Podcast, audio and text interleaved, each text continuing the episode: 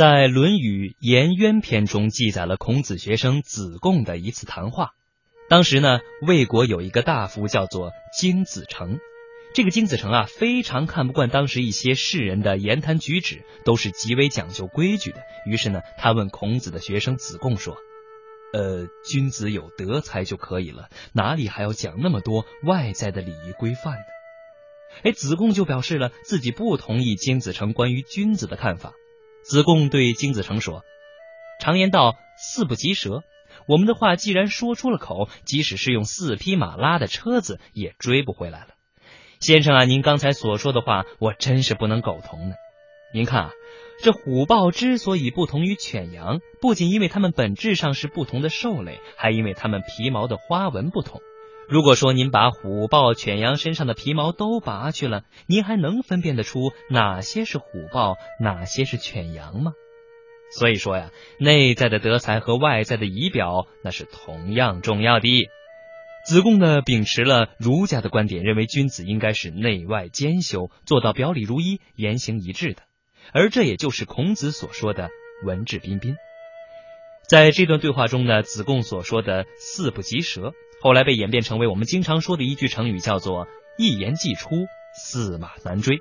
意思是说，说话要深思熟虑，因为我们的话一旦说出了口，就不可能再收回了。现在“一言既出，驷马难追”经常被人们用来表示说话算数，是诚实守信的表现。其实，在中国古代，诚实守信的故事非常多。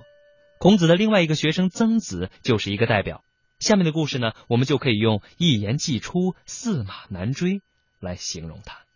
曾子杀猪。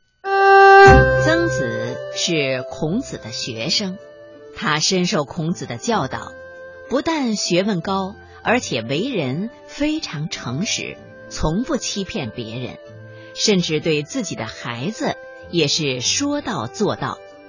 有一天，曾子的妻子要去赶集。孩子哭着叫着要和母亲一块儿去。妈妈，我也要去赶集。乖孩子，在家里待着等着娘，娘赶集回来给你杀猪吃啊！真的吗？啊，有肉吃啦，有肉吃啦！曾子的孩子一整天都待在家里等着妈妈回来。村子里的小伙伴来找他玩。他都拒绝了。傍晚，孩子远远的看见妈妈回来了，他高兴的跑上前去迎接。娘娘，快杀猪，快杀猪呀！我要吃猪肉。乖孩子，一头猪啊，顶咱们家两三个月的口粮呢，怎么能随随便便就杀猪呢？还是等过年的时候，娘再给你杀猪吃啊。不嘛不嘛！你刚才明明说过赶集回来就杀猪吃的，你说过的。嗯嗯。哎，这是怎么回事啊？哎呀，这孩子不听话，非跟我吵着要杀猪吃。爹，娘刚刚明明答应了我的，说赶集回来就杀猪吃。你是这么对孩子说的吗？这，嗨，我这不是哄孩子玩呢吗？曾子知道了事情的经过以后，二话没说，转身就回到屋子里。不一会儿，他举着菜刀走了出来，径直奔向猪圈。你呀，举着菜刀跑到猪圈里干什么呀？杀猪。啊，你还真跟小孩当真啊？现在又不是过年，又不是过节的，杀什么猪啊？